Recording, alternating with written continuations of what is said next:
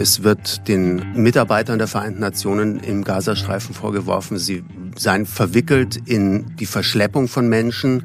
Einzelne Personen, die namentlich benannt wurden, sollen auch einen Toten aus Israel verschleppt haben in den Gazastreifen und mit Waffen zu tun gehabt haben. Und dieser Vorwurf trifft die Vereinten Nationen im Kern, weil damit ihre Unabhängigkeit und ihre Überparteilichkeit in Frage gestellt wird. Das ist Christian Wagner vom BR. Er ist gerade im ARD-Studio in Tel Aviv und berichtet über den Krieg im Nahen Osten. Und er spricht hier über den Anschlag der militant-islamistischen Hamas am 7. Oktober auf Israel. Daran sollen zwölf Mitarbeiter der Palästinenser Hilfsorganisation der UN beteiligt gewesen sein. Einige Geberländer wie Deutschland oder die USA haben direkt die Hilfsgelder eingefroren. Damit wäre die UNRWA ab Ende des Monats pleite. Und dann? Wir wollen in dieser 11KM-Folge verstehen, was das für ein Hilfswerk der Vereinten Nationen ist, das gerade eigentlich Mehl, Wasser und Medikamente an die geflüchteten Menschen in Gaza verteilt und was der Terrorverdacht gegen UN-Mitarbeiter für Konsequenzen hat. Klar, für die Vereinten Nationen, für die Region und für die Menschen in Gaza, denen damit eine weitere Katastrophe droht. Ihr hört 11KM, der Tagesschau-Podcast. Ein Thema in aller Tiefe. Mein Name ist Viktoria Kogmann. Heute ist Mittwoch, der 7. Februar.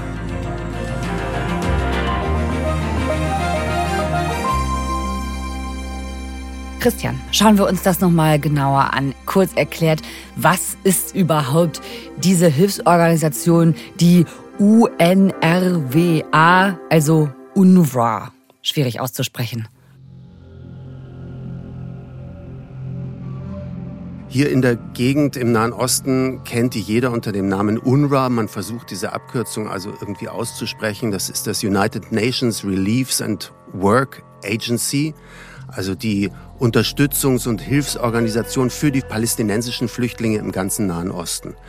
Das ist eine Unterorganisation der Vereinten Nationen, die schon sehr alt ist. Sie ist entstanden nach dem ersten israelisch-arabischen Krieg, direkt nach der Staatsgründung Israels. Und äh, diese Organisation kümmert sich inzwischen um ungefähr sechs Millionen Menschen, nicht nur in äh, den besetzten Gebieten oder den Palästinensergebieten, Westjordanland, Gazastreifen, sondern auch im Libanon, in Syrien, in Jordanien. Mhm. Und äh, von daher gibt es diese Organisation jetzt schon seit 75 Jahren und sie kümmert sich um Flüchtlinge in dritter, vierter Generation.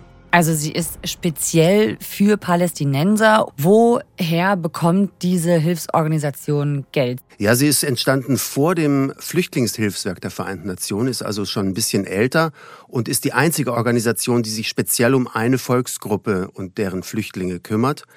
Finanziert wird sie durch Spendengelder. Vor allem aus den USA und Europa kommt dieses Geld weil sich diese Regierungen vor allem zuständig fühlen oder verpflichtet fühlen, den Menschen dort zu helfen. Die UNRWA hat wohl keine Reserven mehr, nachdem die USA unter Trump mal ihre Finanzierung komplett eingestellt hatten. Und deswegen ist es nicht so verwunderlich, dass die UNRWA sagt, äh, das Geld wäre schon Ende dieses Monats, Ende Februar zu Ende. Und dann wären allein schon die Lebensmittellieferungen in den Gazastreifen, in das Kriegsgebiet in Frage gestellt. Und diese über zwei Millionen Menschen, die im Gazastreifen darauf angewiesen sind, stünden vor dem Nichts. Also da wird immer wieder auch vor einer Hungerkatastrophe gewarnt. Und das machen die Leute auch wirklich deutlich, wenn sie vor der Kamera von palästinensischen Journalisten stehen im Gazastreifen.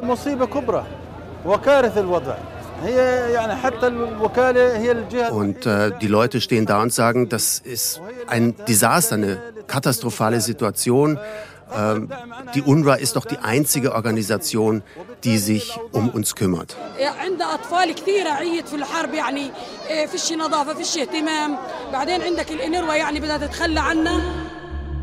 Also zwölf UNRWA-Mitarbeiter sollen etwas mit dem Terror vom 7. Oktober zu tun haben. Aber es geht jetzt nicht mehr nur um diese zwölf, oder? Was kam da jetzt noch raus? Es gibt noch weitere Berichte, wonach 10 Prozent der 13.000 Mitarbeiter der UNRWA im Gazastreifen irgendwie was mit der Hamas, mit der äh, islamistischen Terrororganisation zu tun haben sollen. Unter Berufung auf ein Dossier des israelischen Geheimdiensts berichtet das Wall Street Journal, die Verdächtigen hätten sich an militärischen oder politischen Aktivitäten beteiligt. Seit Tagen steht das Hilfswerk in der Kritik. Der Vorwurf enge Verbindungen zur Terrororganisation Hamas. Mitarbeiter sollen im Zusammenhang mit dem Überfall auf Israel am 7. Oktober stehen. Jetzt erhebt Israel weitere schwere Vorwürfe gegen das Hilfswerk. Aber da gibt es große Zweifel dran an, an dieser Zahl. Ich habe auch keinen Beleg dafür gesehen. Ähm, und auch der ehemalige Chef der UNRWA, der Deutsche Matthias Schmale, ähm, hat da große Zweifel dran. In meiner Zeit haben wir acht Leute, also in fast vier Jahren acht Leute vor die Tür gesetzt. Nicht nur wegen Verbindungen zu Hamas und anderen, sondern einfach wegen nicht konformen Verhalten mit UNO-Werten.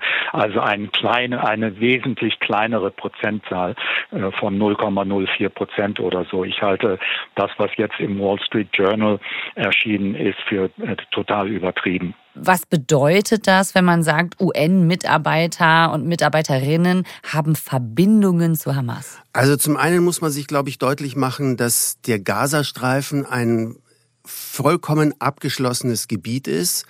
Äh, Israel und auch Ägypten äh, halten die Grenzen seit äh, vielen, vielen Jahren geschlossen.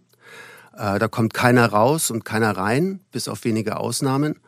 Und die Hamas regiert jetzt und herrscht mit Terrormethoden äh, über die palästinensische Bevölkerung seit 17 Jahren. Und da kann man sich vorstellen, dass das ganze Leben von der Hamas von diesen Machtstrukturen durchsetzt ist, dass du also oft angewiesen bist darauf, dich irgendwie mit denen zu arrangieren. Und das sagt, sagen selbst äh, ehemalige äh, UNRWA-Chefs, dass man mit der Hamas sich eben irgendwie ins Benehmen setzen muss, wenn man was erreichen will für die Menschen. Natürlich muss man mit der Hamas pragmatisch zusammenarbeiten. Damit will ich ausdrücken, nicht eine Übereinstimmung mit deren Ideologie oder einer Zustimmung deren Aktionen, sondern eine pragmatische Zusammenarbeit, um die Freiräume zu schaffen, um unabhängig arbeiten zu können. Und den Palästinensern selbst geht es da auch so, um irgendwie Genehmigungen zu bekommen oder ähm, Medikamente, die man vielleicht braucht für Familienangehörige. Da muss man mit Leuten reden, die was zu sagen haben in der Hamas-Organisation. Und deswegen ist es für diejenigen, die das länger beobachten, auch nicht so überraschend, dass es da Überschneidungen, Verbindungen, ein, eine Verwobenheit gibt zwischen den UNRWA-Mitarbeitern, den Palästinensern und der Hamas. Und angesichts der Zahl von 13.000 Beschäftigten im Gazastreifen ist das nicht so verwunderlich, dass es da auch Überschneidungen gibt, auch wenn die UNRWA immer sagt, dass sie versucht haben, da sehr genau drauf zu schauen und auch Leute wieder vor die Tür gesetzt haben, wenn es da zu enge Verbindungen oder Abhängigkeiten gegeben hat. 13.000 Menschen, das klingt nach sehr viel. Welchen Anteil macht das aus in Gaza? Ja, die UNRWA ist tatsächlich der größte Arbeitgeber im Gazastreifen und einer, der sehr begehrt ist, weil das Geld zuverlässig kommt. Und ähm, das macht deutlich, welche Rolle die UNRWA da auch in der Gesellschaft für das Leben der Menschen in Gaza gespielt hat. Und wie ist es jetzt? Ist die UNRWA jetzt am Ende? Wenn es nach den Politikern der Rechten in Israel geht, dann ist das so. Sie argumentieren, diese UN-Organisation ist völlig korrumpiert und verwoben mit der Hamas und gehört abgeschafft. Allerdings ist das Bild nicht so eindeutig, denn Israel ist gleichzeitig ganz angewiesen auf die UNRWA, die humanitäre Hilfe in den Gazastreifen bringt. Israel ist auch in der Pflicht, sich um diese Menschen zu kümmern. Und diese Pflicht übernimmt die UNRWA im Moment.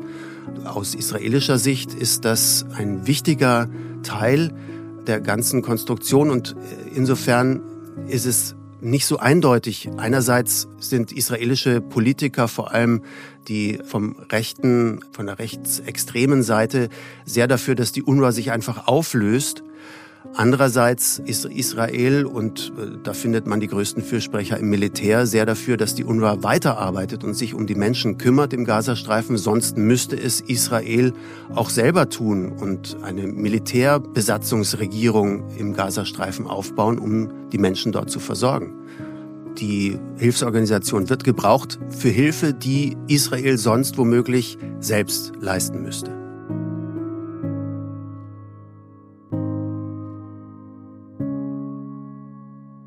Ah, okay. Also das heißt, äh, Teile davon sind für die Abschaffung, aber sie nützt ihnen auch. Sie brauchen sie quasi sogar. Und die Hamas braucht die UNRWA ja dann auch, oder? Die UNRWA hat das getan, was die Hamas nicht tut, nämlich zum Beispiel äh, Schulen aufzubauen und äh, Schüler zu unterrichten. Und das sind die einzigen Schulen, die es da eigentlich gibt. Und dann frage ich mich, ähm, das ist eine UN-Organisation, die wird auch mit Millionen aus Deutschland finanziert. Warum gibt es da nicht ähm, andere Schulen? Also die UNRWA trägt das komplette Bildungssystem in Gaza. Ohne die UNRWA gäbe es da keine Schulen, weil die Vereinten Nationen gesagt haben, das ist wichtig, dass wir die Kinder, die dort leben, auch ausbilden und ihnen eine Schulbildung zukommen lassen. Diejenigen, die das sagen haben im Gazastreifen, die Hamas hat in den letzten 17 Jahren nicht sehr viel Engagement erkennen lassen, sich um Bildung zu kümmern. Genauso Lebensmittel in den Gazastreifen bringen, dort verteilen, äh, Leuten ein Dach über dem Kopf geben, die sonst nirgendwo leben können oder sich auch um Wasserversorgung kümmern. All das macht die UNRWA. Und äh, von daher ist das so eine, eine Organisation, die viel macht. Und man fragt sich, aber das kann doch nur vorübergehend sein, aber es ist eben überhaupt nicht vorübergehend. Also, weil du meinst, da müssen sich ja eigentlich Staaten drum kümmern und nicht Hilfsorganisationen. Naja, im besten Fall kümmern sich die Menschen selber drum, wenn die politischen Strukturen so sind, dass sie ihr Leben selber in die Hand nehmen können. So verwalten oder so organisieren wir uns ja auch in Mitteleuropa. Aber äh, daran erkennt man, dass eben so vieles fehlt, nämlich eine, eine politische Führung, eine Struktur, die ein normales Leben erlaubt, die sich zuständig fühlt für Abwasser und Müllbeseitigung zum Beispiel. Also du hast gesagt Abwasser, Müllentsorgung, äh, Lebensmittelbeschaffung, äh, Schulen. Was machen die noch? Äh, Medizinische Versorgung. Ja, ja, ja Krankenhäuser. Ja. Die, die Krankenhäuser sind größtenteils von der UNRWA getragen. Äh, das Personal wird von der UNRWA bezahlt. Die ganzen Sachen, die man braucht, um ein Krankenhaus zu betreiben, bis hin zum Treibstoff für Stromaggregate all das ist, äh, ist von den Vereinten Nationen da zur Verfügung gestellt. Und ohne diese Struktur gäbe es für die allermeisten Menschen im Gazastreifen keine Gesundheitsversorgung. Also das klingt so, als ob die UNRWA alternativlos ist, als ob es ohne sie nicht geht. Ich glaube schon, dass es im Moment nicht ohne die UNRWA geht. Die gegenwärtige Krise dieser Krieg und die Zweifel an der UNRWA machen nochmal deutlich, dass es eigentlich ein untragbarer Zustand ist im Gazastreifen, wo die Menschen auch wenig Perspektive haben, wie sie denn äh, vernünftig leben sollen. Und dass man daran gehen sollte, daran etwas zu ändern. Ich glaube, dass man gerade jetzt in der Situation überhaupt nicht auf diese Organisation und auf ihre Strukturen, ihre Erfahrung verzichten kann.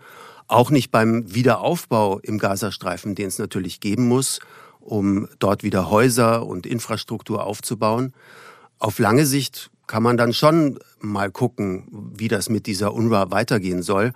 Eine Frage, die man jetzt vielleicht stellen kann, ist, wie das denn aussieht mit der Finanzierung, warum sich denn die Amerikaner äh, und die Europäer da zuständig fühlen, aber relativ wenig Geld aus den arabischen Staaten kommt.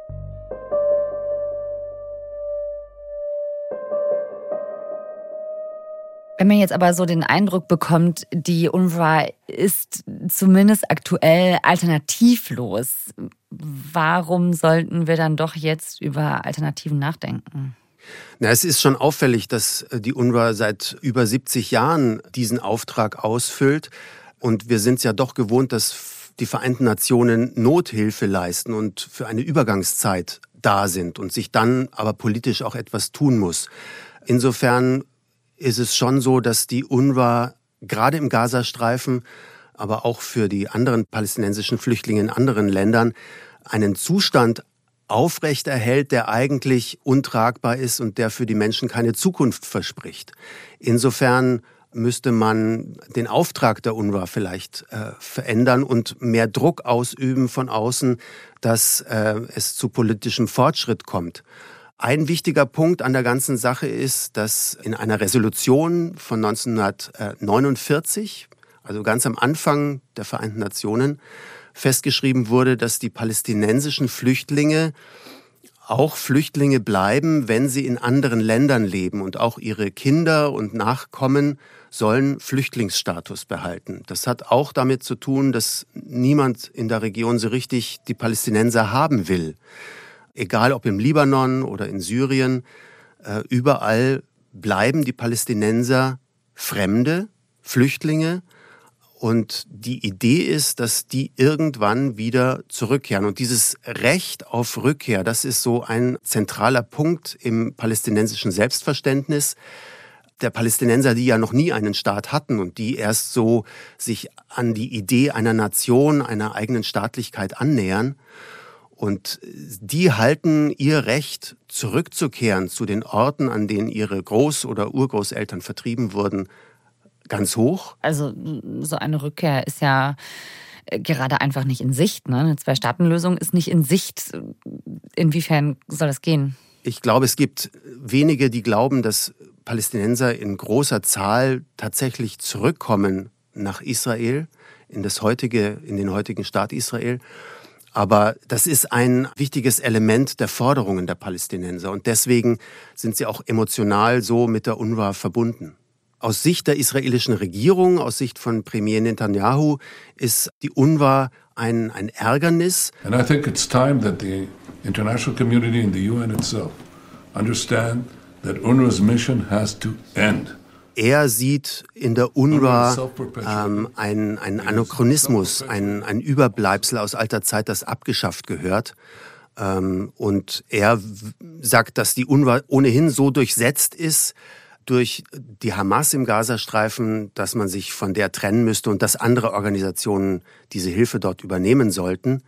Und er sagt auch, dass die UNRWA sich ja selbst am Leben hält, weil sie immer wieder die Kinder der Flüchtlinge als Flüchtlinge weiter betreut.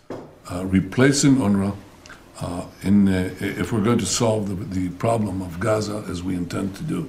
Und ist es ungewöhnlich, dieses Vorgehen? Also gibt es sonst nicht bei Flüchtlingen, dass wenn eben Menschen staatenlos sind und ihre Eltern geflohen sind, dass die Kinder weiter Flüchtlinge bleiben? Da gibt es nichts Vergleichbares. Alle anderen Flüchtlinge auf der Welt sind aus Sicht der Völkergemeinschaft nur so lange Flüchtlinge, bis sie irgendwo angekommen sind und dann dort auch integriert werden. Und dieser Flüchtlingsstatus wird nicht an die Kinder weitergegeben. Aber in, im Fall der Palästinenser ist dieses Recht eben schon sehr früh anerkannt worden.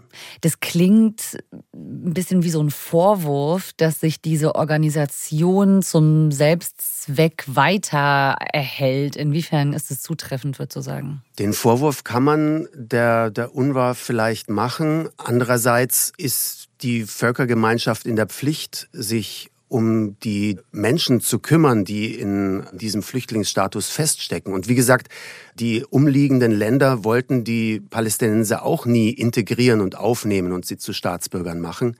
Das heißt, sie sind überall eine Flüchtlingsminderheit und bleiben in einem Schwebezustand, auch über Generationen, so schwer das für uns vorstellbar ist.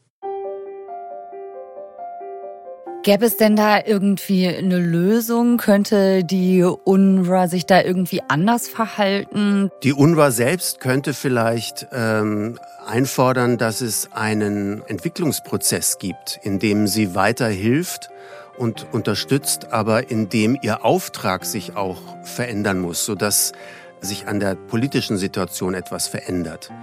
Aber wenn ich da eine Lösung hätte, dann wäre ich wahrscheinlich Kandidat für einen Friedensnobelpreis. Ich sehe immer einen, einen möglichen Ansatz darin, dass wir es uns nicht so einfach machen. Also wir, unsere Politiker, die, die uns vertreten, dass die sich nicht auf eine Seite stellen und versuchen, so eine, eine klare Position einzunehmen, die einfach zu erklären wäre, sondern indem man ähm, natürlich den Staat Israel, für den gerade wir Deutschen eine besondere Verantwortung tragen, unterstützt und Unterstützung versichert und gleichzeitig darauf dringt, dass dieser Zustand, der gerade im Gazastreifen, da ist es so ganz besonders augenfällig, bestanden hat, dass dieser Zustand nicht von Dauer sein kann, dass sich daran etwas ändern muss und dass militärische Gewalt keine Verbesserung verspricht. Mhm. Und äh, jetzt erleben wir den Gazakrieg mit den verheerendsten Folgen bisher. Und wir müssen danach fragen, wie das denn politisch zu lösen ist. Und das funktioniert womöglich ein wenig mit Druck von außen.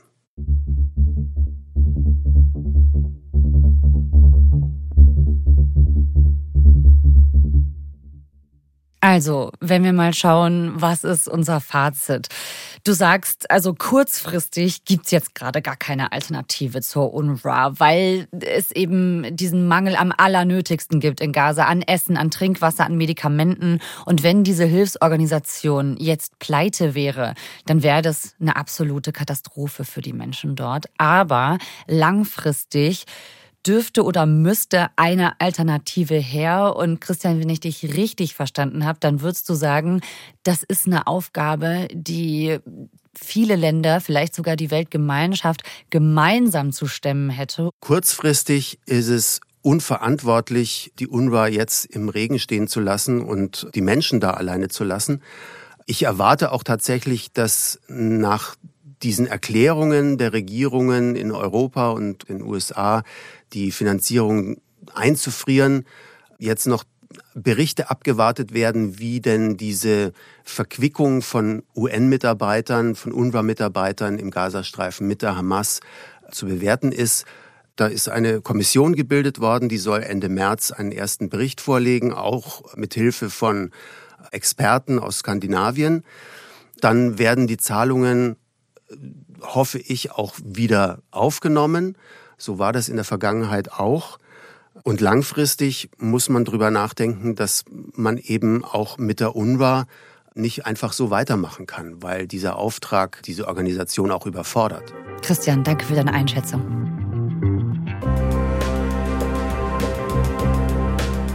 Christian Wagner berichtet aktuell für die ARD aus Tel Aviv über den Krieg im Nahen Osten. Die aktuellen Entwicklungen zur UNRWA findet ihr auf tagesschau.de. Den Link dazu in unseren Shownotes. Morgen bei 11KM geht's um Sex. Genauer gesagt um all die Krankheiten, die man sich dabei holen kann. Und die Zahlen steigen. Warum das so ist, das hört ihr morgen bei 11KM mit meinem Kollegen Benedikt Strunz. Natürlich in der ARD Audiothek und wo es sonst noch Podcasts gibt. Findet ihr 11KM gut? Dann erzählt doch gern euren Freunden von uns. Wir freuen uns über eure Weiterempfehlung. Autor der heutigen FKM-Folge ist Caspar von Au. Mitgearbeitet hat Stefan Beuting. Produktion Jakob Böttner, Jacqueline Bretschek und Jürgen Kopp. Redaktionsleitung Lena Gürtler und Fumiko Lipp. FKM ist eine Produktion von BR24 und NDR Info. Mein Name ist Viktoria Kogmann. Ciao.